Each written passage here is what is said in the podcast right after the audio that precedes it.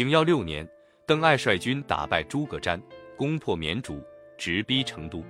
蜀后主刘禅见状投降，在西南存续四十二年的蜀国宣告灭亡。家国已破，刘禅倒没啥，递上降表，乐呵呵的顶着安乐县公的名头过小日子去了，凄苦全部丢给了孙吴。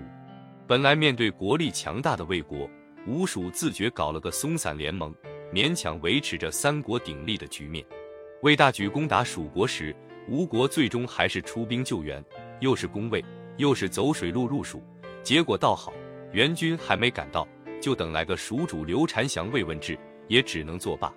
吴国此时当政的是孙权之子孙修，孙修是吴国第三任君主，也是历史口碑最好的一位。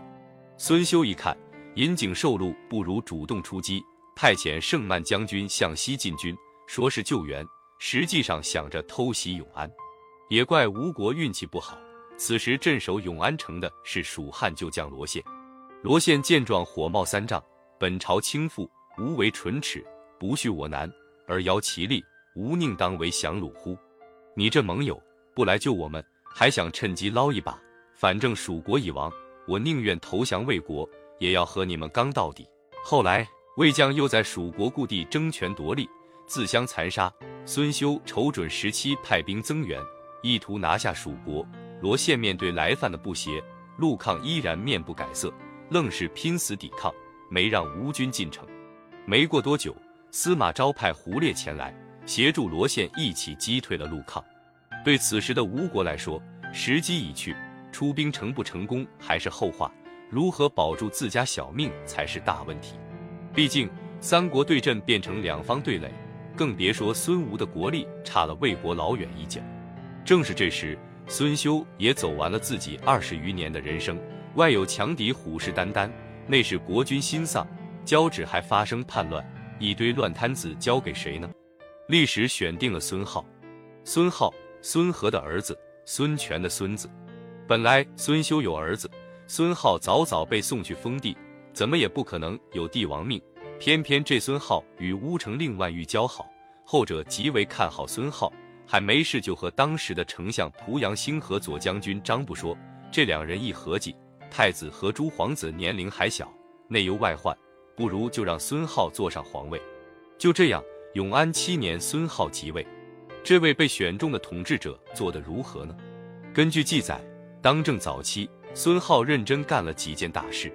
首先是清除权臣，寻了个理由，把扶自己上位的濮阳兴、张布杀了。虽是残酷冷漠，但也实现了正由己出，改变了孙权去世后皇权旁落的政治格局。手握大权，顺利亲政后，孙浩开始整顿朝局，找人为国卖命。一方面，军务大事得由能人负责，孙浩立马加封陆抗，先是镇军大将军，后又拜为大司马，尤其是将吴国的命门荆州全权托付给陆抗。事实证明。陆抗在随后与西晋的对弈中发挥了重要作用，不仅击退了杨户，还攻杀了叛将不产。陆抗的兄弟陆凯也被孙浩重用，被封为镇西大将军，后迁左丞相。陆凯在历史上以劝谏孙浩而闻名，说白了就是经常和孙浩对着干。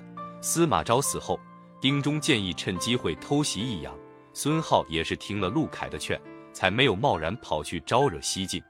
搞完军务。孙浩也没忘记整顿一下文官队伍，挑选有识之士充任常侍，专门让他们发表批评言论。正是这段短暂而宝贵的时间里，东吴的朝堂没有经历过多动荡，为其政治生命的存续打了一剂微小的强心针。真要说起来，东吴也算是被上天足够眷顾了。本来司马昭灭蜀的时候，就已经提前给东吴热好了盒饭，只是考虑到灭吴得造战船。再加上忌惮吴国强大的水军，便把灭吴的计划延后。今宜先取蜀，三年之后，在巴蜀顺流之势，水陆并进，此灭于定国、吞韩并魏之势也。照这么看，消灭蜀国后，魏国的刀就已经架在了吴国的脖颈上，灭吴已经是板上钉钉之事。谁也没料到的是，蜀国刚灭，魏国还来不及磨刀。公元二百六十四年八月，司马昭暴毙。时年五十五岁，拿刀之人一命呜呼，灭吴计划自然暂时搁浅。不到半年，公元二百六十五年，司马昭的儿子司马炎改位为晋，一段新的历史即将书写。对刚坐上皇位的司马炎来说，灭吴并不是顶顶要紧的事，反而要花点心思巩固皇权。于是，一连串动作搞完，费了不少时间。此外，国朝初立，司马炎还遇上了一些麻烦事，暂时腾不出手去收拾吴国。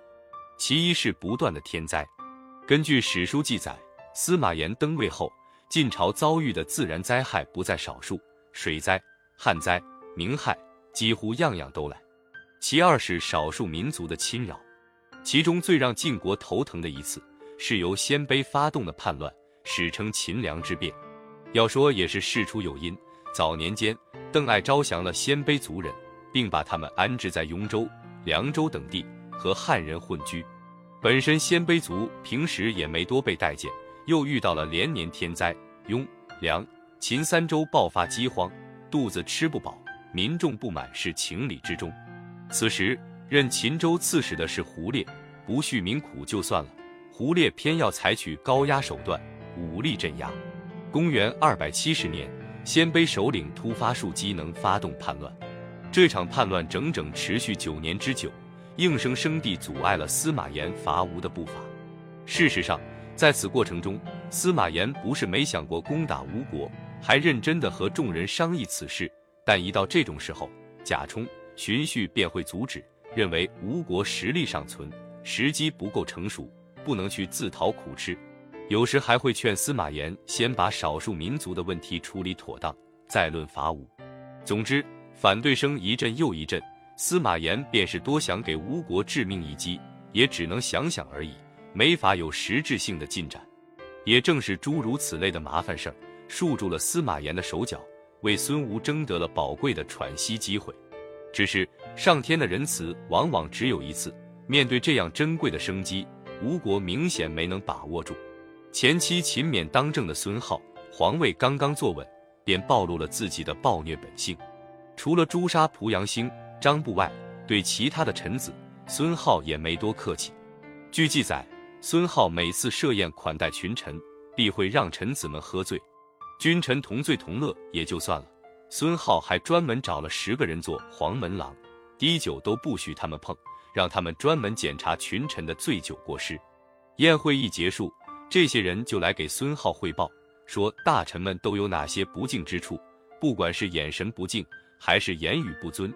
都会被记录，官员们要是有大的过失，会被立即施加严刑；即便是小的过失，也会被记为罪过。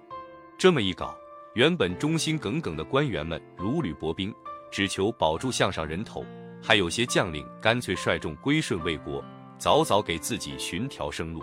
暴虐之外，孙皓还穷兵黩武，幻想收拾西晋。早期，孙皓还忌惮魏国实力，处事谨慎。甚至还让季制跑去献土特产。后来，孙皓在与晋军的几次作战中获得一些小型胜利，自此逐渐放松，越发不把西晋放在眼里。后来，不产叛乱，陆抗奉命讨伐，但考虑再三，没有主动出击。孙浩知道后大怒，派人责问陆抗。陆抗趁势上书，劝谏孙浩保存实力，不要因为战事劳民伤财。孙浩置若罔闻，我行我素。公元二百七十四年，陆抗去世。与此同时，对手却开始认真搞起事业。公元二百七十二年，司马炎开始有意识地发展水军。几年后，马龙击败鲜卑，拔除了西晋伐吴路途中最显眼的荆棘。叛乱平息，军备充足，于西晋而言，真正的伐吴良机来了。公元二百七十九年，司马炎任命太尉贾充为大都督。任冠军将军杨吉为副都督，派遣王胄、王浑、王戎、胡奋、杜预等分路而出，率二十余万大军攻吴，水陆并进，来势汹汹。戏剧性的是，晋军所到之处，吴军先有抵抗，几乎是不战而降，甚至东吴百姓还欢迎晋军进城。晋军势如破竹，孙皓见状，奉上印玺，主动投降。公元二百八十年，东吴灭亡。弥漫着狼烟战火，群雄角逐的三国时代宣告结束。虽说三国争锋归为一统是大势所趋。但在蜀亡后，硬生生又多坚挺了十多年的东吴，也算是一个小小的奇迹。